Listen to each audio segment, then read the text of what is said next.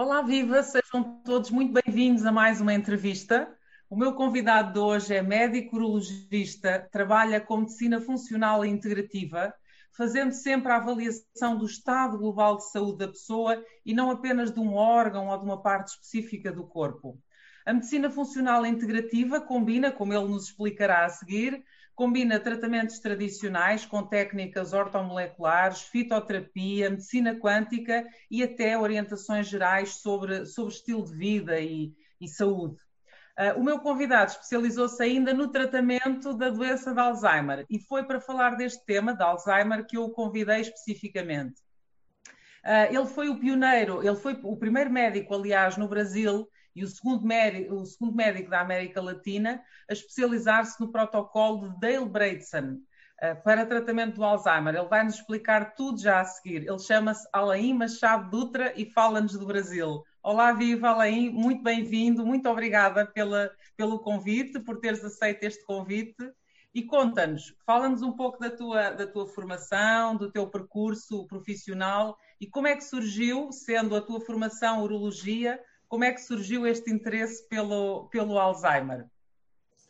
Primeiramente, eu gostaria de agradecer imensamente pelo convite, pela oportunidade de estar falando com os irmãos portugueses. A minha esposa, ela é filha de português e ela tem a cidadania Ai, portuguesa também. Para mim, é como estar falando com um povo irmão e de coração. Realmente, eu tenho um apreço muito grande pelo Portugal e pelos portugueses. Realmente parece estranho um urologista se meter a tratar o Alzheimer, né? Então, eu preciso explicar isso para as pessoas para que fique claro o que me motiva isso e também para deixar muito claro que meu objetivo não é substituir o papel do neurólogo ou neurologista, e uhum. já vou entrar em detalhes a respeito disso. Você fez uma ótima introdução. Eu trabalho com a medicina funcional, que é um movimento de medicina que se iniciou nos Estados Unidos da América e parte da minha formação foi naquele país. Desde que eu comecei a praticar medicina, eu sempre fui um médico tradicional até alguns anos atrás. Eu praticava realmente a minha especialidade somente, urologia. Então, meu dia a dia era em hospitais, praticando cirurgias, praticando consultas dentro da minha especialidade. Só que eu estava é, ficando muito desmotivado. Depois de 15, 16 anos de carreira, eu comecei a ficar muito desmotivado. Cheguei a, a considerar mudar de carreira para a área de gestão, de administração. Cheguei a fazer um MBA por conta disso. Eu acabei é, descobrindo de início a medicina ortomolecular e depois a medicina funcional, que, ao meu ver, é uma evolução da medicina ortomolecular. Uhum. Então, comecei a, a sentir gosto novamente pela medicina porque eu estava uhum. muito desmotivado pelos modelos que nós temos, realmente fatiar o corpo em quadradinhos, em órgãos e sistemas, e ignorar todo o resto e simplesmente tratar somente os sintomas e os sinais e, e é, realmente é como se fosse uma analogia de um veículo, de um automóvel, é como se você tivesse o painel indicando que está faltando óleo no carro e você quebrar o painel em vez de consertar, Exato. em vez de completar o óleo do carro, né?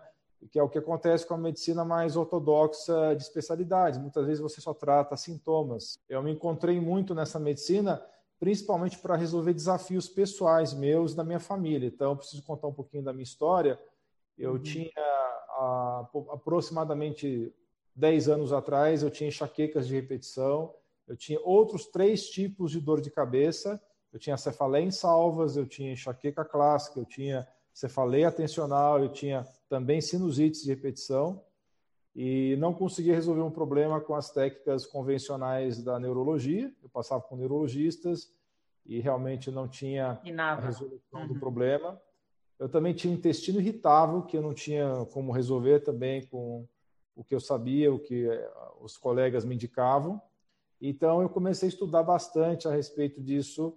Aí que foi aí que eu comecei a ter contato com a medicina ortomolecular e depois com a medicina funcional. E depois disso, depois de resolver meus próprios problemas de saúde, eu tive o desafio ainda de ajudar minha esposa, que tinha uma doença autoimune chamada eritema nodoso, que é um pouco rara e que também vários especialistas renomados em doenças autoimunes não estavam conseguindo resolver o problema dela.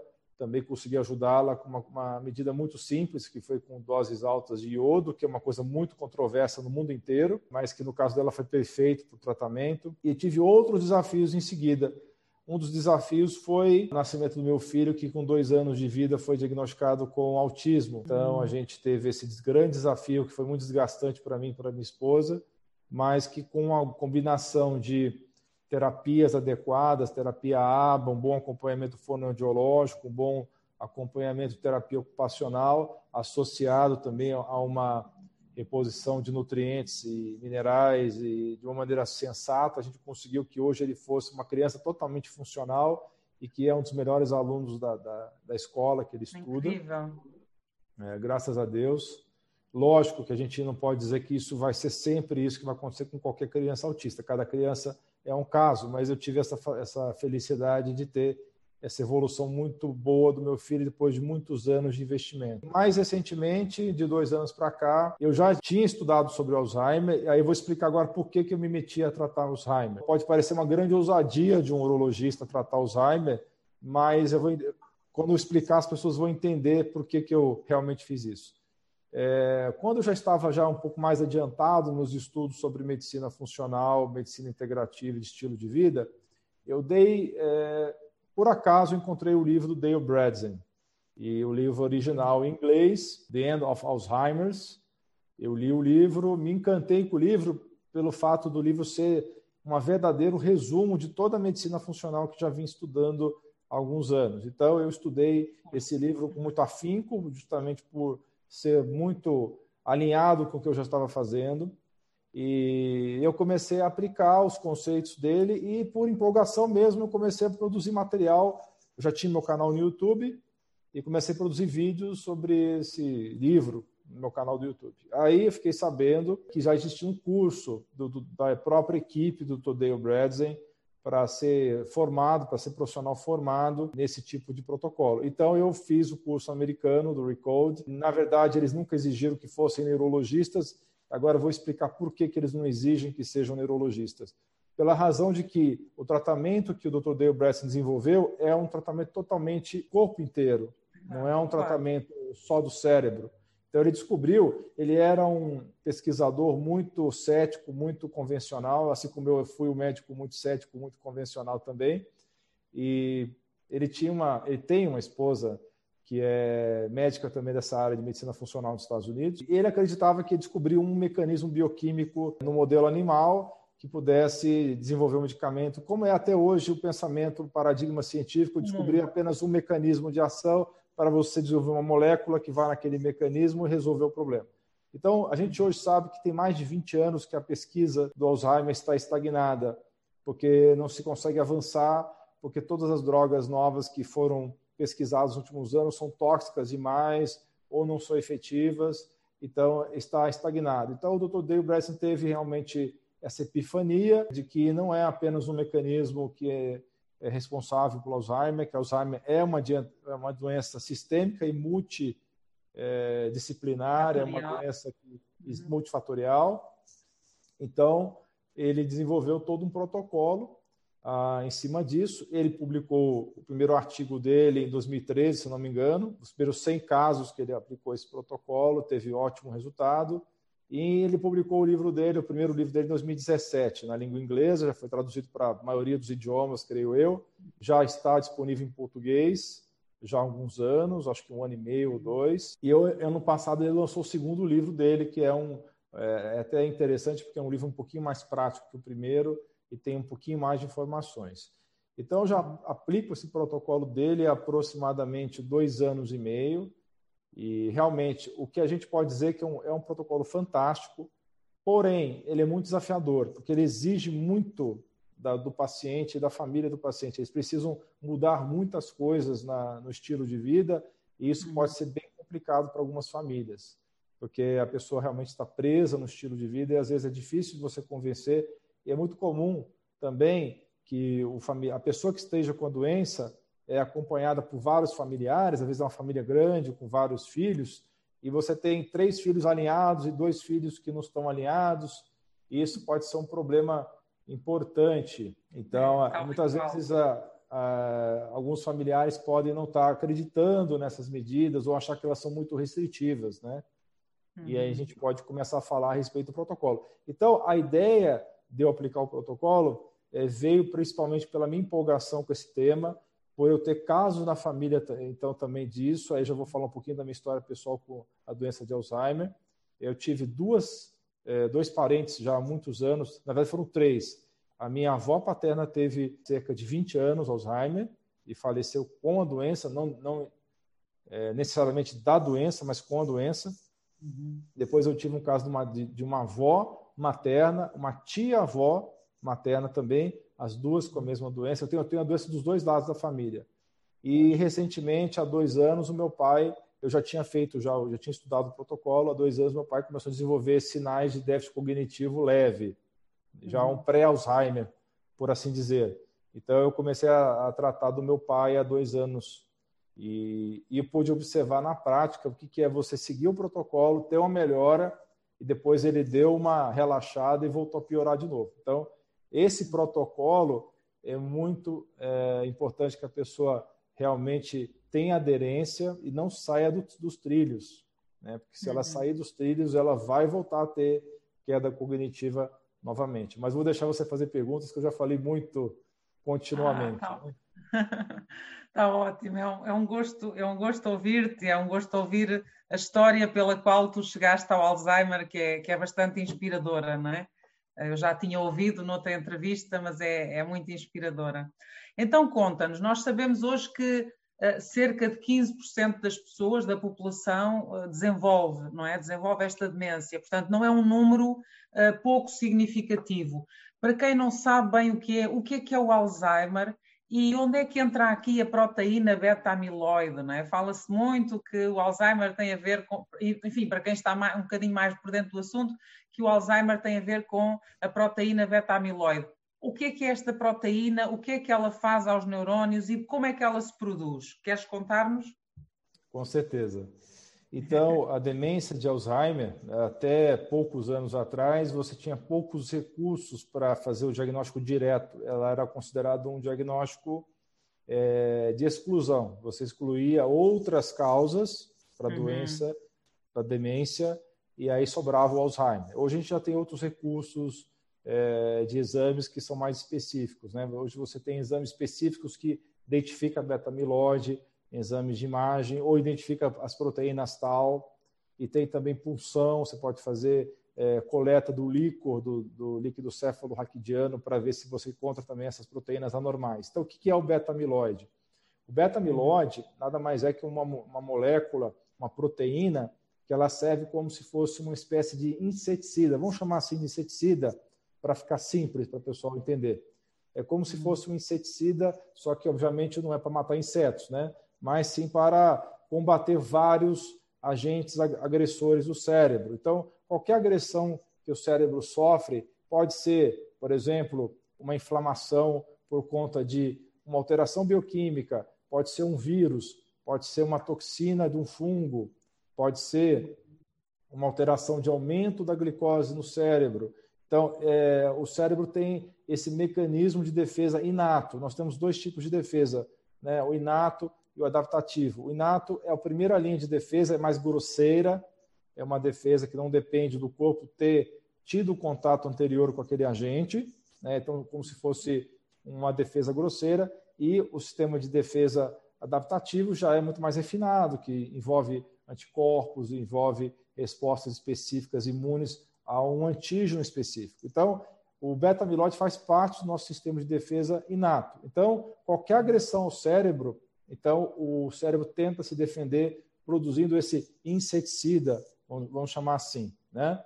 O problema desse inseticida é que ele é tóxico para o próprio neurônio. Então ele, ele pode, ele vai combater uma série de agentes invasores, de toxinas, só que ele começa também é, em excesso, né, o excesso desse beta-amiloide vai causar degeneração dos neurônios. Então, você vai ter uma piora das sinapses, né? As sinapses vão se desfazer. O que, que são as sinapses? São as conexões entre os neurônios. Então, no cérebro, nós temos estímulos sinaptoblásticos e sinaptoclásticos. O que significa isso? Que formam sinapses ou que destroem sinapses.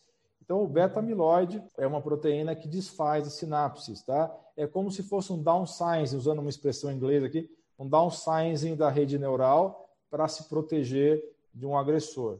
Então, a rede neural se recolhe, se, se encolhe para se proteger desse agressor. Então, muitos anos se passaram pensando que o beta-amiloide era um grande vilão, que, na verdade, se você removesse a, uhum. o beta-amiloide, você estaria resolvendo a doença de Alzheimer, porém isso não é verdadeiro. A gente sabe hoje que as drogas que foram desenvolvidas para remover o beta-amiloide, elas não resolveram o problema. Então, uhum. infelizmente, é um mecanismo de defesa, talvez um mecanismo de defesa muito grosseiro, mas é o que nós temos né, na nossa biologia, e que gera problemas. Né? Então, a saída que o Dr. Dale Brezen e a equipe descobriram é você eliminar a causa do problema, o que faz estimular a produção do beta-amiloide e das proteínas tal, que é outra proteína disfuncional que também se forma no cérebro das pessoas que têm a doença.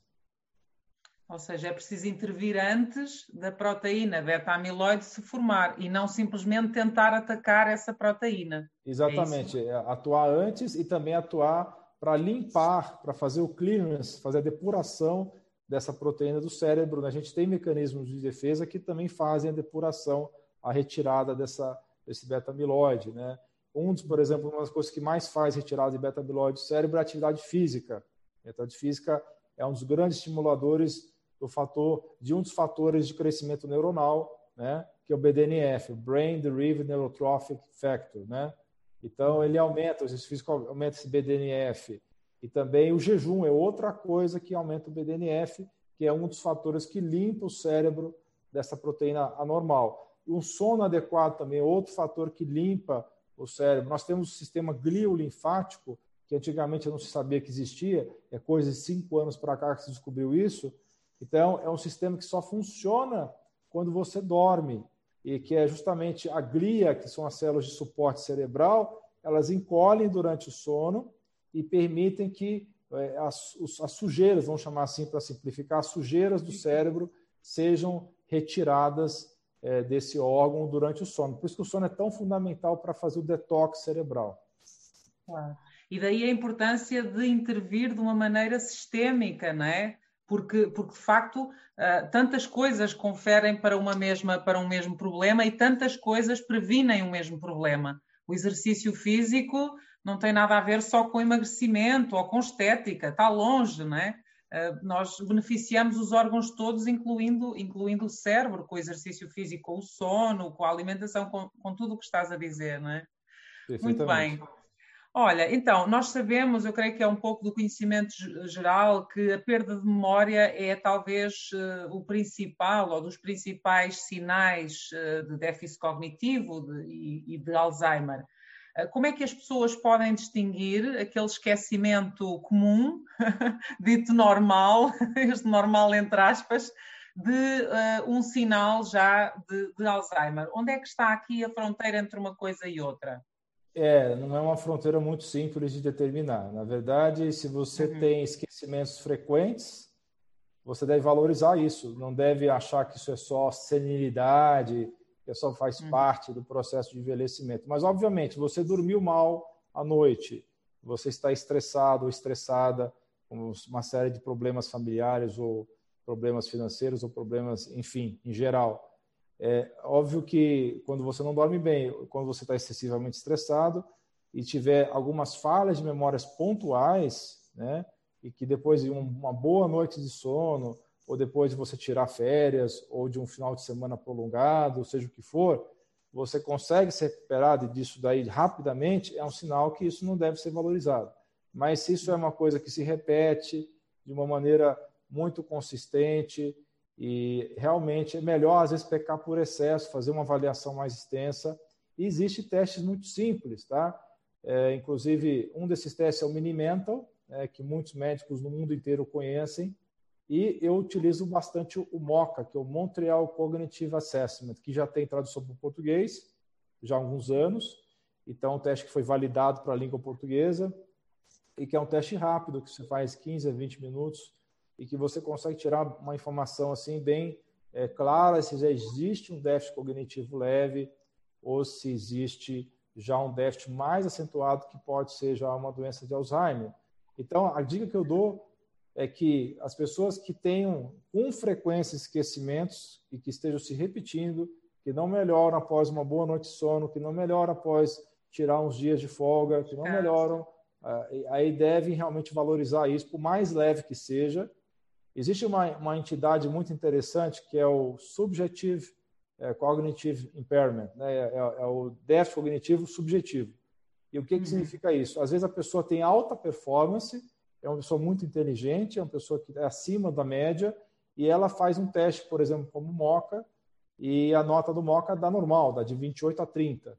Né? A nota máxima é 30, mas ela percebe que ela está tendo é, ainda uma queda. Então, esse, esse, tipo de situação é bom a pessoa fazer um teste neuropsicológico mais abrangente. Né?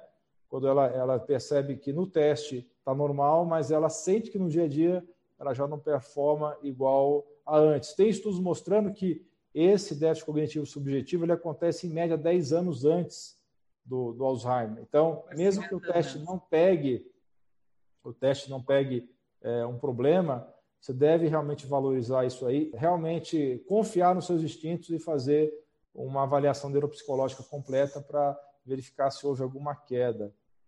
Uhum, ok, perfeito. E a par da, da, das perdas de memória, dos lapsos de memória, que é talvez o sintoma mais comum, a que outros sintomas e sinais as pessoas devem estar atentas como sendo sinalizadoras de um, de um potencial uh, Alzheimer? É, é, fora a questão óbvia de esquecimento né, da pessoa, quais são os sintomas mais comuns? A pessoa ser, ser repetitiva, ficar repetindo as mesmas coisas, ela fala uma coisa para um parente, para um amigo, e daqui a meia hora repete a mesma coisa, como se não tivesse dito a primeira vez. Isso uhum. chama muita atenção das pessoas, então é muito comum como é, os primeiros sinais de, da doença. Uma outra coisa muito comum é a pessoa é, ter dificuldade de evocar palavras. Ela tem um vocabulário muito bom às vezes, só que ela demora para lembrar a palavra que ela quer falar. Então, uhum. isso é um sintoma muito clássico de, de, Alzheimer também. Outra coisa é a pessoa ter alguns apagões, assim, por exemplo, ela está tá dirigindo em alguma região próxima da sua casa e de repente esquece o que estava fazendo, para onde estava indo, é, fica meio perdida por alguns instantes, é, não sabe onde está, apesar de ser uma região que ela já conhece bem, que ela domina, é, é um sintoma. É, reconhecimento de, de, rostos ou de face também, a pessoa que é, começa a esquecer rostos de pessoas que ela não, não convive já há algum tempo, ela também deve é, chamar a atenção dela para o problema. problemas de matemática, pessoas que conseguiam fazer facilmente contas matemáticas simples e começam a ter dificuldade de fazer essas mesmas contas. Então, isso é realmente um outro sinal também da doença. Algumas pessoas envolvem só alterações comportamentais, tá? A pessoa era uma pessoa que tinha uma personalidade mais tranquila, começa a ficar mais agressiva, mais irritadiça, uhum. ou ela pode ter até uma apatia. Algumas pessoas desenvolvem isso, falta de sentimento, falta de empatia ou, ou uma, uma aparente apatia elas começam a não ter, a, a, demonstrar as mesmas emoções que elas tinham antes com determinadas situações, isso também é um sinal de alerta. Outras pessoas começam a ter sono conturbado, começam a encenar o seu sono como se fosse uma, um sonambulismo, também pode ser um sinal de doença. Essas são os, os mais comuns, é, é, os mais casos comum. mais comuns. Ok. E isto é uma doença que só ocorre nos idosos ou isto é um mito? É mais um mito que temos? É um mito. Obviamente, a gente sabe que é muito mais comum em idosos, é muito mais comum depois de 70 anos de idade. Porém, uhum. a gente tem pessoas que desenvolvem até antes dos 50 anos de idade. Se ela tiver uhum. uma genética muito desfavorável, né, que nós vamos falar um pouquinho mais sobre isso daqui a pouco, e se ela também tiver, digamos, um fator tóxico muito pronunciado, se ela teve contato com muitas substâncias tóxicas ao longo da vida, ela também pode ser um candidato a ter um Alzheimer precoce. Então, os, do, os dois fatores mais comuns é genética ruim, que pode ser tanto o ApoE4, que nós vamos comentar daqui a pouco, como a POC e outros genes, como pode ser também a exposição ocupacional a metais tóxicos, exposição a toxinas de mofo, exposição à doença de Lyme, que é um tipo de é, doença infecciosa. Então, essas situações podem causar um Alzheimer precoce. Muito bem. Então, estar atento a sinais uh, em idades também mais precoces e não apenas a partir dos, dos 70 anos, não é? Exatamente. Olha, hum, a abordagem clássica, da, clássica e padrão da neurologia é, é, a prescrição de medicamentos, não é? Diante das demências em geral e da, do Alzheimer em particular. Como, aliás, acontece na abordagem às demais doenças noutras especialidades que não, que não a neurologia. O que é que tu tens a dizer, no fundo, um, sobre os medicamentos que são prescritos para o Alzheimer e para este tipo de demências? Uh, elas, estes medicamentos revertem a doença? Como é que tu comentas esta abordagem única e exclusivamente focada na, no medicamento, na droga? É, infelizmente nós sabemos, os próprios neurologistas vão é, também concordar comigo, né? ninguém vai poder discordar disso, que é um fato, né? não é uma opinião. As drogas utilizadas para o Alzheimer, a grande maioria delas são inibidores da acetilcolinesterase, que é uma enzima que degrada a acetilcolina, que é o neurotransmissor, o principal neurotransmissor da memória. E tem uma outra droga que chama-se memantina, e ela tem um mecanismo de ação até hoje não totalmente elucidado. Né? Então, essas drogas, no máximo que elas fazem é retardar a evolução da doença. Então, elas colocam uma desaceleração né, nesse carro que está acelerando, que é a doença de Alzheimer. Uhum. Então, na verdade, o máximo que elas fazem é diminuir essa aceleração da doença. Esse tem um efeito muito sutil e alguns estudos recentes estão mostrando que, em alguns casos, em alguns casos específicos, essas drogas podem até piorar o paciente. Então, infelizmente, é muito falho o tratamento é, convencional. É, quando eu recebo um paciente com Alzheimer, Muitas vezes eu pergunto para a família se o remédio está tendo algum tipo de efeito. Na maioria das vezes a família fala que não. Em outros casos eu escuto que houve só uma, uma leve desaceleração da doença. Em outros casos eu escuto até que, que o remédio está fazendo mal. Então eu sou muito. Porque às vezes há efeitos secundários, não é? Há efeitos secundários, efeitos colaterais. Então, é, eu tento ser o mais conservador possível nesses casos e, quando possível, eu mantenho a medicação por, por um tempo ainda, o, próprio Dr. Dale Bradzen, é, alguns anos atrás, comentava que não era bom você tirar as medicações convencionais antes de um ano de programa. Hoje eu acho que a opinião dele é um pouquinho diferente, ele começa a ficar um pouquinho mais, é, digamos assim, agressivo na retirada das medicações, mas eu tento manter as medicações quando eu percebo que elas têm algum efeito, mesmo que sutil, é, uhum. e manter essas medicações junto com o protocolo. Mas, infelizmente, elas têm um efeito realmente muito é, suave, muito leve, e as pessoas realmente não têm esperanças com esse tipo de medicação porque percebe que o seu familiar continua piorando e muitas vezes o familiar fica sedado, ele fica apático com o uso dessas medicações. E já vamos perceber porquê daqui a pouco, não é? Que elas só intervêm numa única via metabólica e, e é preciso intervir em muitas vias, não é? Exatamente. Olha, o mundo, enfim, eu observo este, este fenómeno um pouco à escala mundial, porque também vou acompanhando o que, que, se passa noutros países, nestas matérias. O mundo tem estado mais ou menos conformado uh, diante da visão do Alzheimer como uma doença progressiva, crónica, irreversível, etc. Não é? Uh, eu gostava de perguntar se, no teu entendimento, da tua experiência, se é mesmo assim, isto é, se nós nos devemos, como família e como doentes, nos devemos conformar ao, ao, ao declínio progressivo que vai acontecendo, ou se há qualquer coisa que nós podemos fazer, não só para parar, como até para reverter esse, esse declínio cognitivo. É assim, ou seja, não há mais nada a fazer se não esperar que a doença avance? Infelizmente, nas diretrizes de neurologia, tanto americana quanto brasileira, e acredito que até europeia, é exatamente essa informação que você acabou de passar e essa visão de que a doença é progressiva e não há muito o que se fazer a respeito. Né? E, agora, uhum. realmente, quem conseguiu ler a, os artigos do Tadeu Brezen, quem acompanha o material dele, sabe que isso não é verdade. O, uhum. é, a solução é muito desafiadora, porque é um programa complexo, multifacetado, e que não é para qualquer um realmente. Precisa ter um alto nível de motivação da família, um alto nível de motivação do, da pessoa, se ela estiver ainda no nível leve de, de, de déficit cognitivo, ela pode também ter alta motivação para seguir o programa. E, e a, a, partir do momento que você aborda todos os aspectos que você encontra alterados da fisiologia, você vai ter realmente uma resposta que, em média, são seis meses. Né? Seis meses uhum. que te espera que comece a ter um benefício com esse programa. Então, infelizmente, o que se coloca oficialmente é isso que você falou, que é uma doença quase sem esperança, que é pior do que um diagnóstico de câncer, porque uhum. câncer, pelo menos, tem tratamento e muitos são curáveis. É, mas a gente sabe que com um programa de uma família altamente motivada, seguindo todas as orientações, a chance de haver reversão hoje é muito alta. A gente nunca pode falar que realmente é 100%, não existe 100% em medicina. Claro. O que a gente sabe também é que, como é, é multifatorial, em alguns casos pode ser muito desafiador resolver, porque, por exemplo, é, aqui pelo menos no Brasil, imagino que na Europa e em Portugal também seja parecido, mas tem alguns exames que são muito particulares do território americano.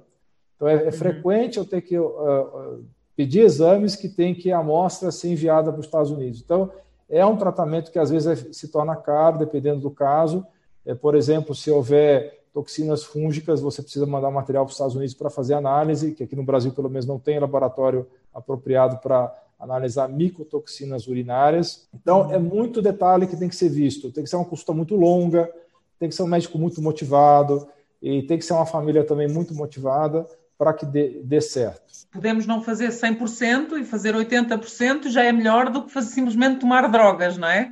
Com certeza. Mesmo, mesmo que não possamos fazer, intervir em todas as frentes, se fizermos mais do que simplesmente tomar drogas, já, já vamos estar a ganhar alguma coisa.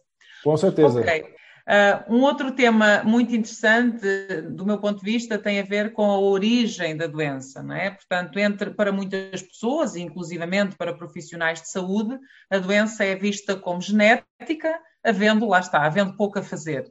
Uh, nós sabemos que alguns perfis genéticos aumentam o risco ou a probabilidade de nós virmos a desenvolver doença, mas uh, gostava de te ouvir se isso é de facto uma sentença.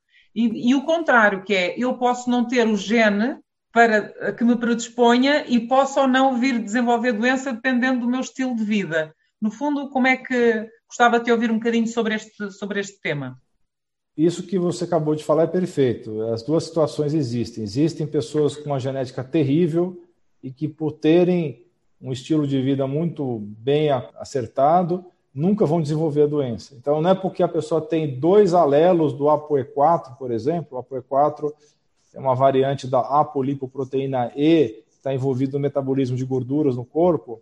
Uhum. Então, se a pessoa tem uma cópia do ApoE4, ela já tem um aumento de risco muito significativo da doença, por volta de 30% a mais. Se ela tiver duas cópias, o risco é sete vezes maior de desenvolver a, a doença. Agora, existem pessoas é, que têm as duas cópias do APOE4 e nunca vão desenvolver Alzheimer. Por quê? Porque elas se alimentam bem, fazem atividade física regular, é, gerenciam o estresse, dormem bem, fazem treinamento mental. Então, não é, genética não é sentença, genética é tendência. Isso é muito Exato. claro hoje para nós, tá? Quando houve o mapeamento de todos os genes em 2003, projeto, projeto Genoma Humano, acreditou-se naquela época que aquilo ia resolver todos os problemas, né? o que se descobriu que aquilo é, nada mais era do que uma outra casca da cebola. Uhum. Então, na verdade, a gente tem hoje o conceito de epigenética, que é muito mais importante do que genética, que é o que faz modular os genes. Então, a gente tem hoje genes sendo acordados, genes sendo é, silenciados de acordo com nossas escolhas de estilo de vida.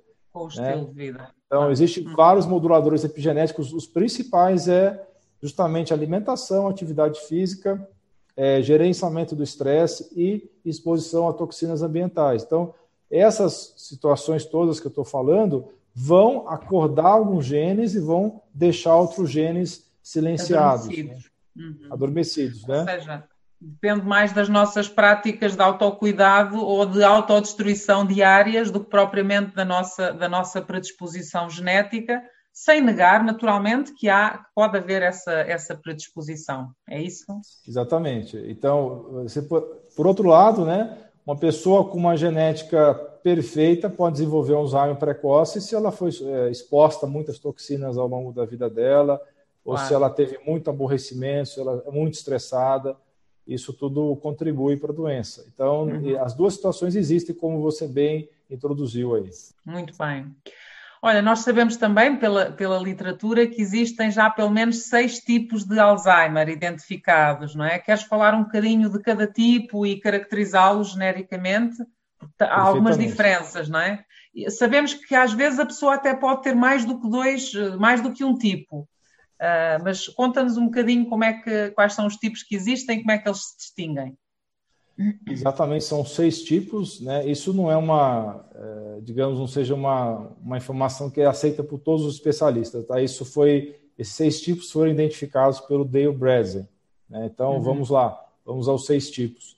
O tipo 1 é o tipo inflamatório, é o tipo em que predomina a inflamação dos neurônios por uma série de, de situações. Pode ser por excesso de homocisteína, pode ser por por exemplo, por um agente infeccioso, pode ser por um vírus, uma bactéria, um fungo. Então, essa é uma agressão ao cérebro que ocorre um processo inflamatório e então isso gera perda neuronal, perda das, das sinapses. Então, tipo 1 e tipo inflamatório. O tipo 2 é o tipo atrófico. Uhum. É, é, o tipo que falta, digamos assim, vitaminas para o cérebro. Falta substâncias. O cérebro está atrofiado. É como se Exatamente. o cérebro estivesse atrofiado. Uhum. Exatamente. Falta o, o, o, digamos assim, quando você tem uma planta, né, que você quer que ela cresça, você coloca adubo, né? Então falta adubo uhum. para o cérebro. Uhum. Né? Então faltam substâncias que Vitaminas, vão adubar o cérebro. Minerais. Vitaminas, minerais, cujos principais é a vitamina D, a vitamina B12 e vários hormônios que têm ação cerebral, como o DHA, a pregnenolona, a progesterona, o estradiol, a testosterona. Então, existia essa ideia de que os hormônios têm ação somente nos órgãos reprodutores, quando na verdade a gente sabe que é, os hormônios têm ação cerebral também. Então, é, esse é o tipo 2. Falta substâncias tróficas, substâncias que vão alimentar o cérebro, substâncias que vão adubar o cérebro, por assim dizer. Uhum. E temos o tipo 1.5. Entre o tipo 1 e o tipo 2 tem um tipo intermediário que eles chamam de tipo 1.5, que é o tipo é, que é o diabetes tipo 3, é o diabetes cerebral. Então, nesse tipo, existe tanto inflamação como existe atrofia. Então, é uma mistura do tipo 2, por isso que eles chamam de 1.5. E nesse uhum. tipo, você tem uma resistência insulínica no cérebro, os neurônios não conseguem puxar a glicose do sangue para usar como fonte de energia.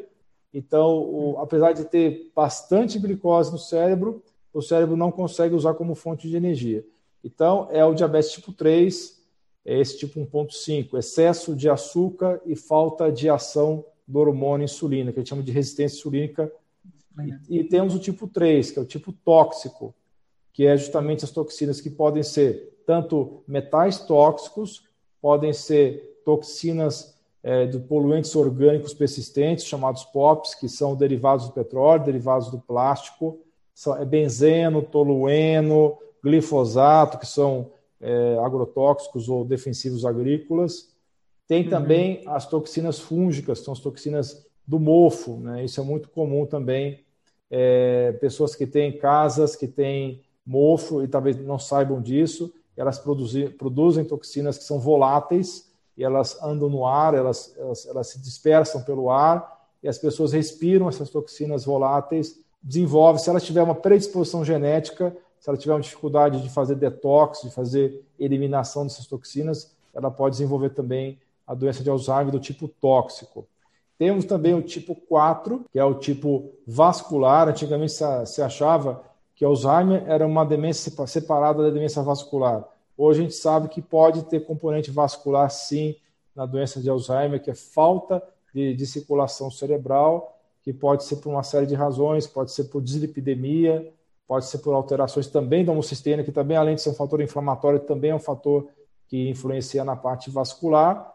E, finalmente, o tipo 5, que é o tipo traumático. Isso é muito comum é, nos Estados Unidos por, pelo fato de eles gostarem muito do futebol americano, né?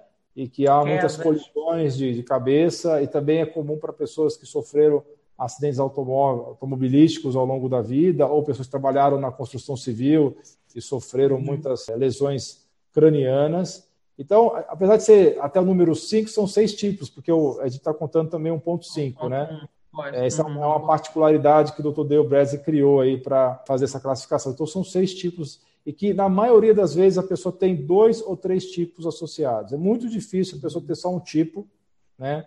Na minha prática, eu observo que é muito comum existir o ponto.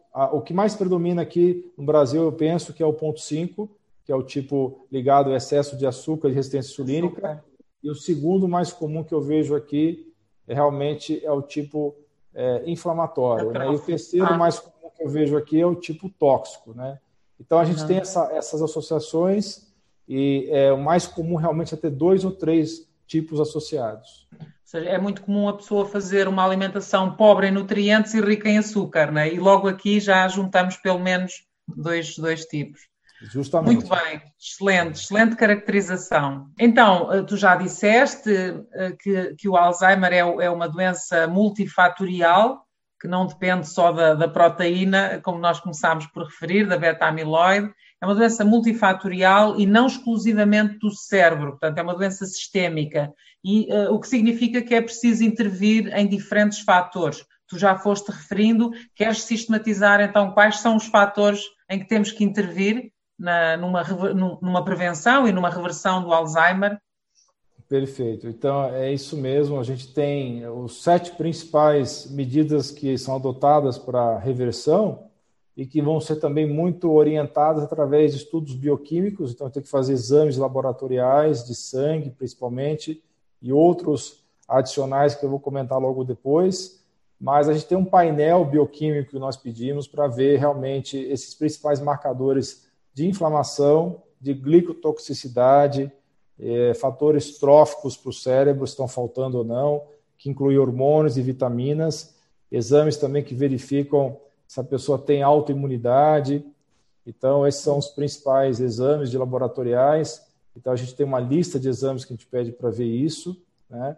Os fatores mais comuns que eu vejo é, em consultório é deficiência de vitamina D de dado, deficiência de vitamina B12, alteração da homocisteína que está também ligada à deficiência de vitaminas do complexo B, deficiência de DHEA, né, que é um hormônio da suprarrenal, deficiência de pregnenolona também é muito comum, especialmente em mulheres menopausadas também, aí extremamente comum falta de estradiol, de progesterona, de testosterona. E também a resistência insulínica é extremamente comum, a gente vê nos exames, que é insulina elevada, com glicemia também elevada, e a hemoglobina glicada, que é um marcador de glicação, que é um processo de caramelização das proteínas do sangue, mediante um contínuo exposição a açúcar elevado. Então, esse exame é muito útil porque a hemoglobina glicada é o tanto da hemoglobina, que é uma proteína que está dentro das hemácias, das células vermelhas, que sofreu ação da, eh, não enzimática do açúcar. Então, esse exame diz, nos diz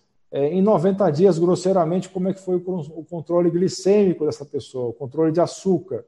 Então, é, a hemoglobina glicada tem que estar idealmente de 5,3 para baixo.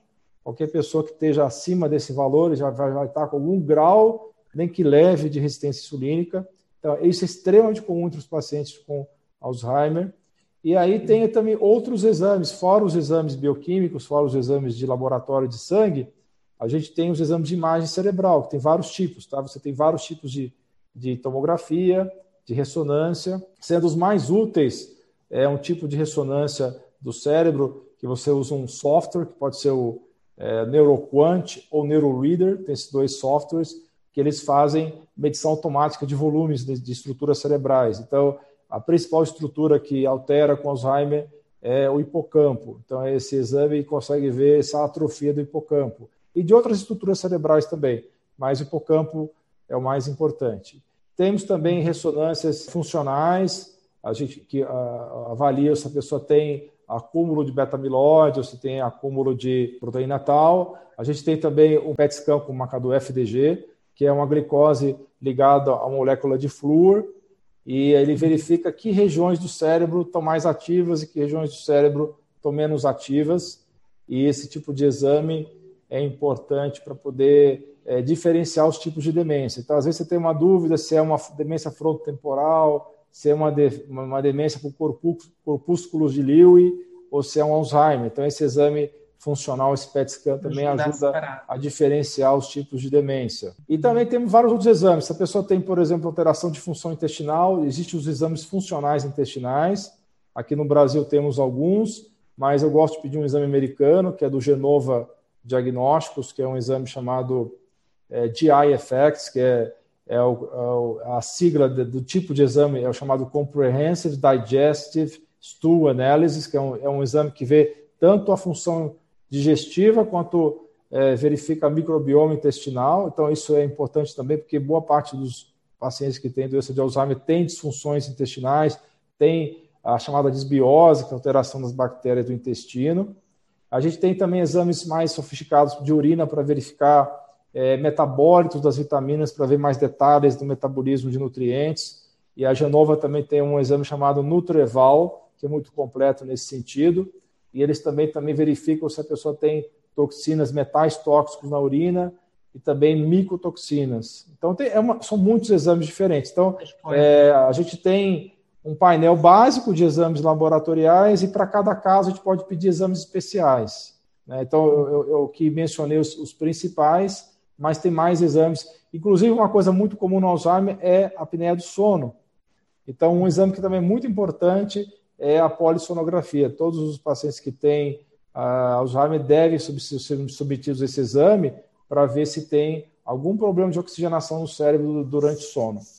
Então, esses okay. são os principais exames. Tem os exames genéticos também, aí você pode só fazer o ApoE4 e também pesquisar o APOC1, uh, o, o, PSEN1, o PSEN2 são os, são genes, ou você pode também fazer um painel mais extenso de ver todos os genes da cadeia de detox do organismo da pessoa, da nutrigenômica dessa pessoa. Então, os exames realmente são bastante extensos. Ou seja, para quem nos está a ouvir, se o seu neurologista, por mais famoso e conceituado que seja, apenas lhe prescreve drogas, fica a saber que há muitas coisas a fazer, né? Muitos outros exames a fazer e muitas outras áreas onde, onde intervir para além da, da, das medicações. Olha, Além, eu tenho, tenho-me interessado muito pelo, uh, pelo estudo da, da alimentação no desenvolvimento de, das, das doenças, não é? diversas doenças, e aqui neste caso o Alzheimer. Qual é o tipo de alimentação que nos predispõe mais para desenvolver uh, Alzheimer no futuro e qual é o tipo de alimentação que, pelo contrário, nos protege dessa, dessa doença? Queres nos falar um pouco sobre isso? Sim, com certeza. A alimentação que nos coloca em risco é a alimentação que foi popularizada nos últimos 20 anos, né? De excesso de carboidratos refinados, excesso de açúcar, excesso de produtos lácteos. Então, uhum. essa alimentação que consiste basicamente em produtos à base de trigo refinado, de farinha de trigo refinado, de açúcar refinado, de fast food, de comidas rápidas. Então, essa é uma alimentação que é muito é, predispõe muito a, a doença de Alzheimer por dois motivos. Primeiro, por excesso de açúcar, excesso de carboidrato refinado, que vai levar à resistência insulínica, que é um dos principais fatores para a doença, tanto como pelo excesso de produtos alimentícios que são colocados nesses alimentos processados industrializados, que são produtos que vão realmente é, ter ação deletéria no cérebro.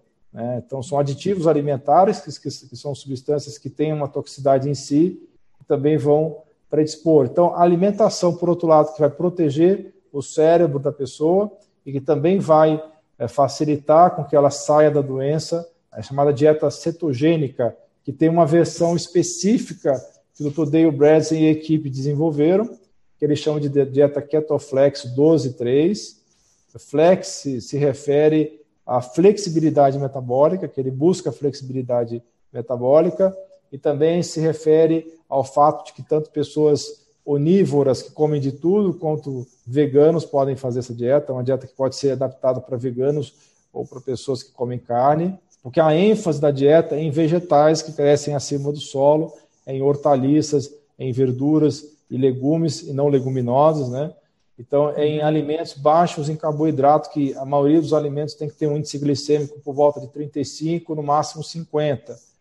Então, uhum. essa alimentação que você restringe a quantidade de carboidratos, para a maioria dos casos, pelo menos no começo da, da, da, da dieta, para pessoas que não são tão fisicamente ativas, para 20 gramas por dia de carboidrato. Então, é uma versão da dieta cetogênica, que é uma dieta por si só polêmica, que tem muitos defensores, mas também tem muitos detratores, é, por uma série de razões, mas é uma dieta basicamente é, baseada em vegetais. É uma dieta uhum. fortemente baseada em vegetais e que são vegetais com baixo índice glicêmico que não, que não são vegetais ricos em amido. Então, ela é uma dieta que tem pouco consumo de carne vermelha, ele, ele recomenda que se consuma pouca carne vermelha e também se recomenda que você aumente bastante o consumo de gorduras saudáveis. Quais seriam essas? Do abacate, das nozes e castanhas, das sementes como semente de abóbora, semente de girassol, dos óleos saudáveis não processados. Né? Aí tem aí o óleo de coco, que também é um óleo bastante eh, controverso, né? porque ele é um, é um óleo rico em gordura saturada, que dentro da dieta do Dale Bredesen, que ele recomenda o Ketoflex, o óleo de coco ele pode ser usado com tranquilidade por quem não tem um gene ApoE4, mas para quem é portador do ApoE4, ele recomenda que você utilize o óleo de coco só no início da dieta para induzir a cetose, eu já vou explicar o que é para as pessoas entenderem. E depois de um tempo, ele, ele, ele recomenda para quem tem o ApoE4 remover o óleo de coco e dar mais ênfase ao óleo de abacate, ao azeite de oliva. Então, uhum. é, a, a palavra cetose se refere a um mecanismo, a um fenômeno que acontece no organismo quando a gente tem pouco açúcar disponível.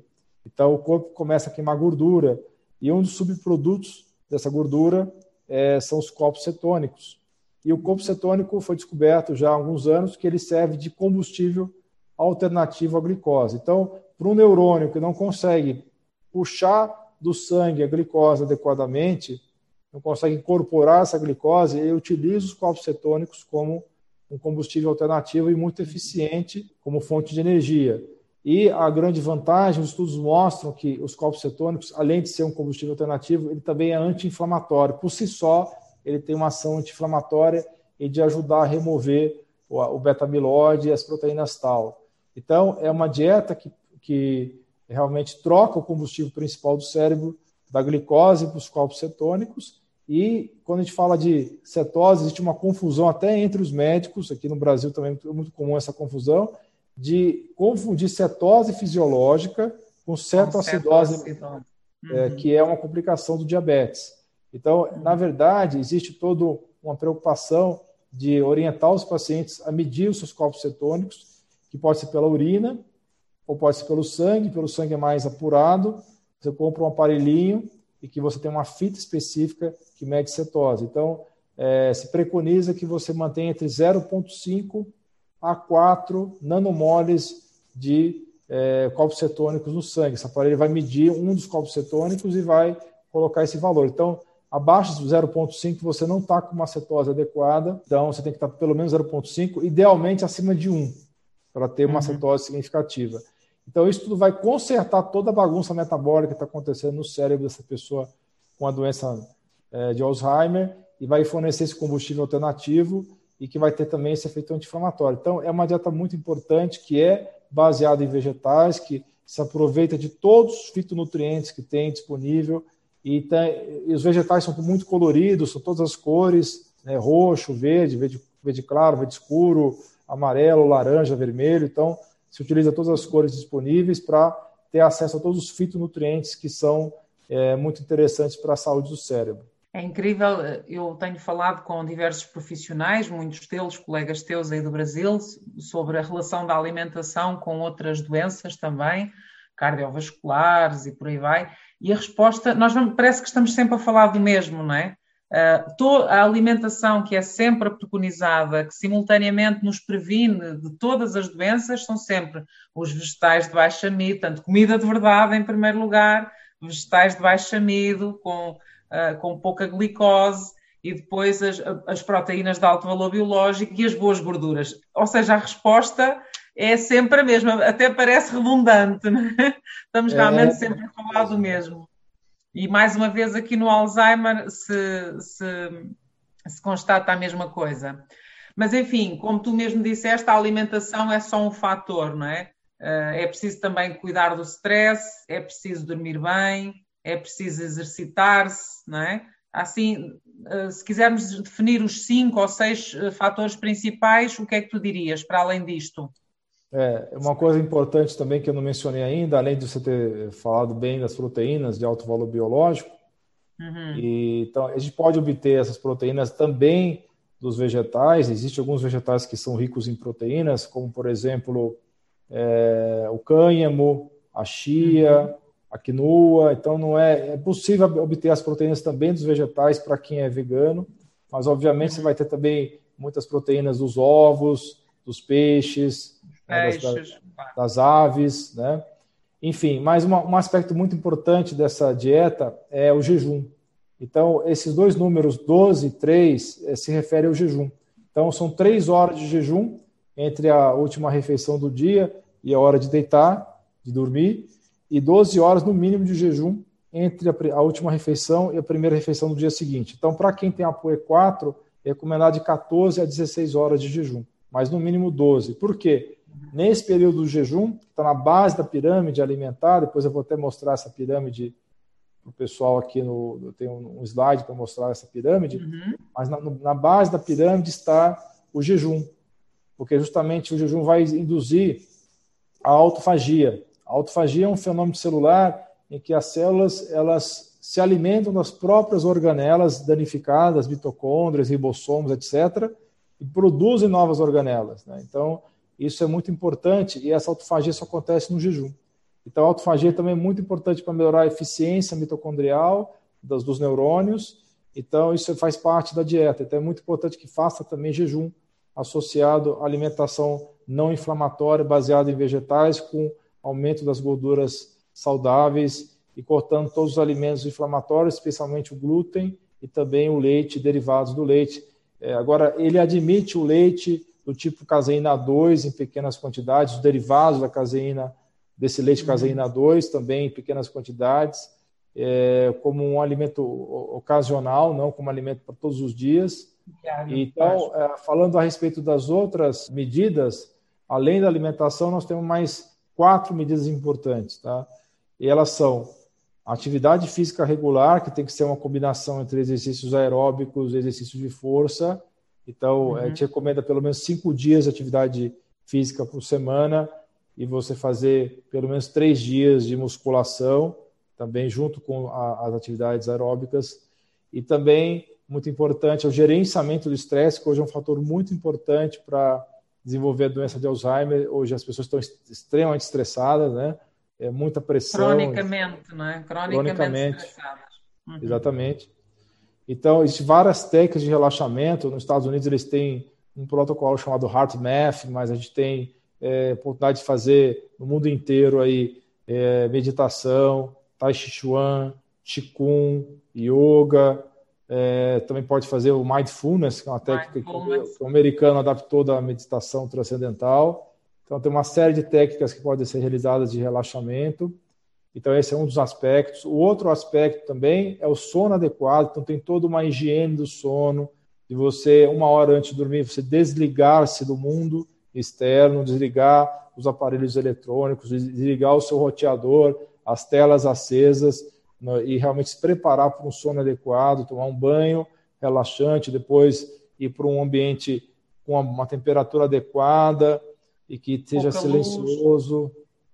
Com baixa luz, né? E, e, realmente você, se tiver dificuldade de pegar no sono, você pode ligar uma luminária do lado da sua cama para fazer uma leitura suave, uma leitura leve, uma leitura que não seja relacionada a trabalho. Então, o gerenciamento do sono é muito importante. Então, são esses são, são cinco fatores. É, tem também a, o treinamento mental. O treinamento uhum. mental, que é você é, fazer rotinas de exercícios mentais, que podem ser desde programas é, estruturados. É, nós temos dois programas que iniciaram-se nos Estados Unidos, mas que também já espalharam para o mundo, que é o Brain HQ, ou Brain HQ, né?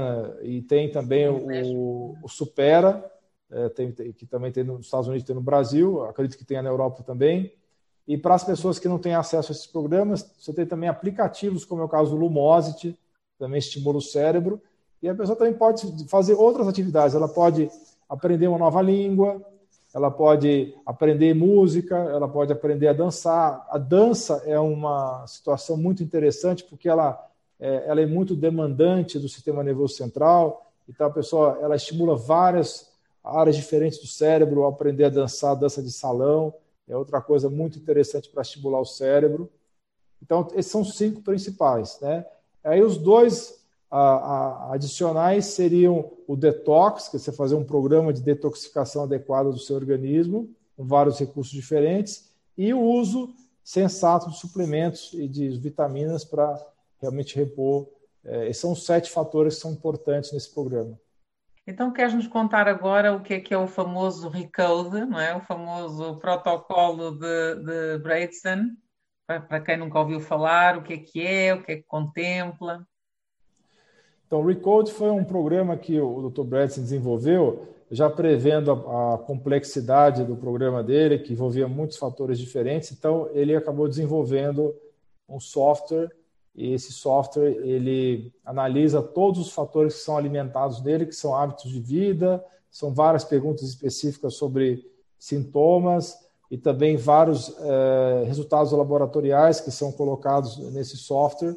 Esse software vai soltar um relatório personalizado e que vai ter o papel de cada um desses seis fatores, desses seis tipos de Alzheimer, né? O quanto que a pessoa uhum. tem de toxicidade, o quanto que ela tem de inflamação, de atrofia, de glicotoxicidade, que é a parte do açúcar, de parte vascular e parte traumática. Então, ele tenta fazer essa mensuração de vários fatores, esse mapeamento, e ele coloca todas essas orientações que eu acabei de falar de uma maneira um pouquinho mais detalhada, e ele coloca também uma, uma série de orientações a respeito de nutrientes e suplementos que devem ser colocados para aquela pessoa em especial. Então, Recode é o nome que ele deu tanto ao programa, nós estamos comentando desde o início dessa transmissão, assim como esse software que ele desenvolveu e que está disponível para as pessoas que têm interesse é, no site lá é, do HNP Health, é, que tem esse, esse, a possibilidade da pessoa se cadastrar e ter acesso a esse software e que vai poder uhum. ter essas informações. Então, ele desenvolveu dois programas diferentes, um chama-se Recode, outro chama-se Reverse. A diferença é que o Recode, a pessoa tem acesso a esse software por um ano, por 12 meses. E o Reverse ele é um outro sistema que ele oferece um relatório associado a todos os exames que fazem parte desse, desse protocolo. Né? Então, uhum. esse Reverse só é oferecido em território americano, porque é lá que está o laboratório. E o Recode é oferecido para todo mundo, é, e, e, na língua inglesa ele não teve ainda uma, uma, uma condição de, de fazer tradução para vários idiomas, então a princípio é traduzido para tem apenas disponível no, no, inglês e que tem então essas todas essas, essas orientações personalizadas utilizando esse software, tá? Então, na verdade, o Recode, como eu falei, ele é principalmente constituído o programa em si, não o software, por esses sete aspectos que eu falei, vou repetir para ficar fixado na mente das pessoas, que é alimentação, atividade física, gerenciamento do estresse, gerenciamento do sono, treinamento mental, uso de suplementação e o detox. Ok, maravilha. É, o que tem de personalizado também é que cada é, situação, por exemplo, tem pessoas que têm, é, por exemplo, a doença de Lyme, né, que é muito comum nos Estados Unidos, né? Aí ele tem todo o tratamento específico da doença de Lyme ou a pessoa tem intoxicação por fungo, por bofo. Aí tem todo um protocolo de, de retirada dessas toxinas e tratamento dessa colonização por esse mofo. Ou a pessoa, por exemplo, tem uma apneia do sono, vai fazer um tratamento específico da apneia do sono com o CEPAP ou BPAP. Então tem particularidades também aí de, de acordo com cada caso. Certo. Eu tenho ainda a informação de que, de que o protocolo não utiliza medicamentos. Isto corresponde ou esta informação é errada? Não, ela corresponde sim. A grande maioria do, dos elementos que são sugeridos são todos fitoterápicos ou são nutrientes, né? Uhum, não que seja, uhum. contra, seja contra remédio, tá? Então, por exemplo, uhum. em algumas situações, o Dr. Dale Bradson recomenda o uso do low dose naltrexone, que é a naltrexona de baixa dosagem, é, que é um medicamento, só que é um medicamento utilizado em dosagens muito baixas para realmente modular a inflamação como anti-inflamatório. Então, tem algumas medicações que é, às vezes são, são utilizadas sim, mas é, digamos que 99% do protocolo seja quase que exclusivamente nutrientes e, fitoterápicos. Ok. Uhum. E que resultados é que se estão a obter com, esta, com este protocolo? Porque já há resultados disso, não é? Sim, e assim, um pouco também da pessoas... prática clínica, o que é que tu estás a observar nos teus pacientes? A nível mundial, já temos bilhares de pacientes beneficiados com esse protocolo. Né? já eram em 2013 100 pessoas, agora são muito mais, são milhares de pessoas. E eu tenho observado que uma grande parcela dos meus pacientes estão sendo beneficiados. Né? Então, é, eu coloco aí em torno de 70%, porque a gente coloca que 30% não consegue aderir, porque não conseguem mudar os hábitos de vida, porque nesse protocolo o mais importante é mudar os hábitos do que usar simplesmente suplementos. Então, no próprio livro do Dale Bredesen, ele coloca muito claro isso, que algumas pessoas não querem mudar os hábitos e simplesmente querem tomar os suplementos. E nesses uhum. casos, a gente observa que essas pessoas não têm o objetivo alcançado. Porque ah. a dieta é muito importante nesse protocolo, assim como a atividade física e os outros aspectos que eu mencionei. Então, o suplemento é justamente isso. A palavra é suplemento, é suplementar, não é o principal. Então, os 30% que eu vejo que não tem resposta são justamente as famílias que não estão motivadas o suficiente para manter o protocolo e que acabam desistindo no meio do caminho. Mas é, nos outros 70%, temos uma, uma parcela que vai ter a estabilização da doença e outra parcela que vai ter uma reversão da doença. Então, não é uhum. todo mundo que tem a reversão, mas uma parcela é, obtém a estabilização, que já é uma grande vitória, porque o que nós temos hoje é, é as medicações não conseguem fazer isso. Uhum. E depois estamos a falar de medidas que, mesmo que não revertam a doença, nunca vão fazer mal. Gerir o stress, comer bem, dormir bem, suplementos, exercício físico, nunca vão fazer mal. Portanto, as pessoas não perdem nada, as famílias não perdem nada em, em estimular isso no doente, não é? Sim, você está quase 100% correta nesse ponto, mas assim, existe, existe, alguns suplementos que podem dar efeito colateral sim, sabe? Não ah, é, sim. Não é, não é sempre que a gente tem assim é, uma situação tranquila. Acontece... Há, sempre o lado, há sempre o lado negativo de tudo. É, há um lado negativo de tudo, né? Assim como há pessoas que passam mal com alimentos totalmente inócuos, né? A gente uhum. tem pessoas que podem, por exemplo, reagir mal a uma curcumina. Tem pessoas que têm queimação uhum. gástrica com curcumina. Tem pessoas que desenvolvem reações adversas a, a suplementos e a fitoterápicos.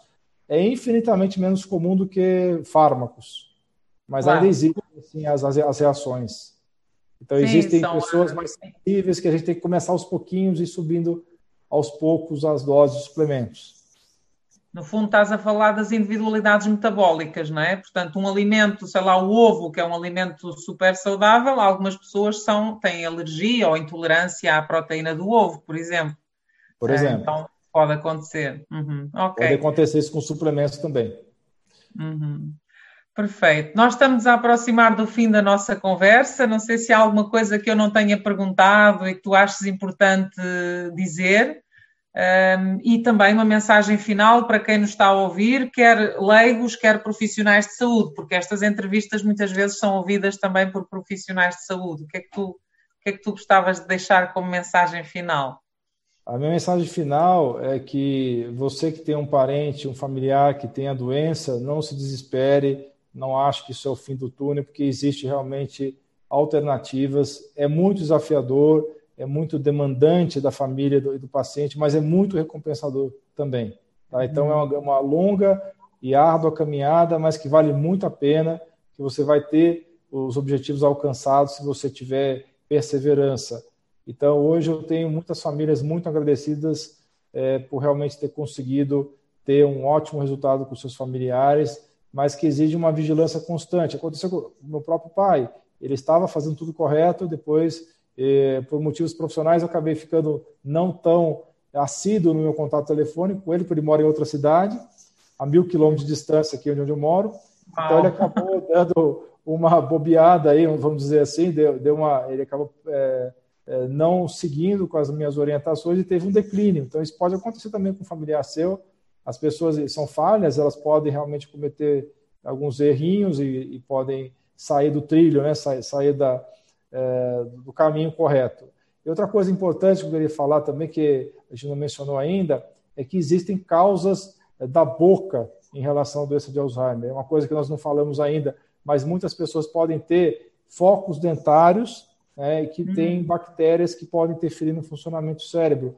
A principal bactéria é o P. gingivalis, é, é uma bactéria que estudos científicos demonstram que ela pode realmente influenciar o cérebro. Então, uma coisa importante para os pacientes portadores da doença é fazer uma boa consulta odontológica.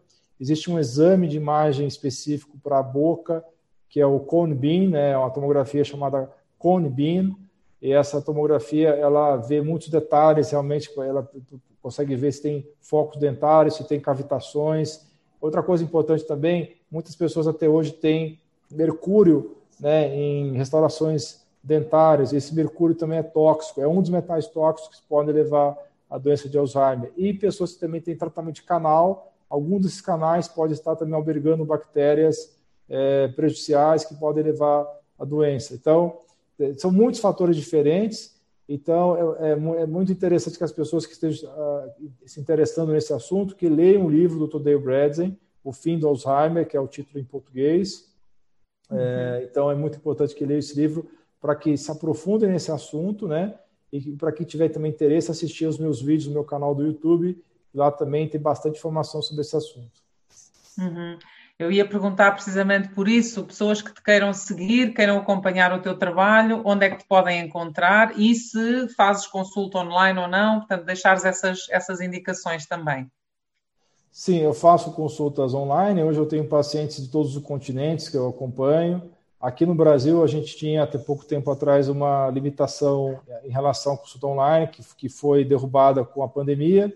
Então, a gente consegue fazer consulta online em território nacional também mas para pessoas que moram em outros países. Eu tenho pacientes na, na Europa, na Ásia, eh, na América do Norte, em todos os continentes, é justamente uhum. nesse modelo de medicina online.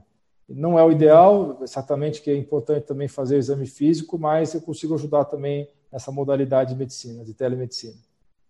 Uhum. E aí, assim, okay. para quem saber, saber, mais do meu material, é, eu tenho uma conta no Instagram. Uhum. Essa conta, depois você pode colocar talvez uma, um GC, né, uma, uma legenda, é arroba dr Alain Dutra. O meu nome, é, a pronúncia do meu nome é Alain mesmo, que é o um nome francês. É, uhum. Mas muita gente aqui me chama de Alain, porque no Brasil não é muito comum, né, nomes franceses. Então, é arroba dr Alain Dutra no Instagram. E eu tenho um canal no YouTube também que tem muito material lá. Então, você pode pesquisar pelo meu nome dentro do YouTube mas se quiser um acesso direto, você pode também digitar o endereço eletrônico alaindutra.com canal, que vai dar direto acesso ao meu canal do YouTube. Uhum, perfeito. Olha, então resta-me agradecer imenso, imenso, imenso o teu tempo, a tua, a tua generosidade, a tua aula, a aula que nos deste aqui, os esclarecimentos que nos deixaste enfim, e disponibilizar-me também para alguma coisa que, que precises aí desse lado, também estarei aqui, para alguma coisa que seja necessária, está bem? Muito obrigado. E quem quiser Muito obrigada, então. é, marcar atendimento, consulta, né, tele, teleconsulta, teleatendimento, o telefone aqui é 55, né, que é o código do Brasil, 11, que é o Brasil. código de São Paulo, uhum. e é 97130 1312. Uhum. Perfeito. Muito obrigada mais uma vez e até uma próxima oportunidade. Beijinhos. Eu, até eu a próxima. A, eu que agradeço a oportunidade. Muito obrigado e beijinhos também. Ora essa. Tchau, tchau. Com licença. Tchau, tchau.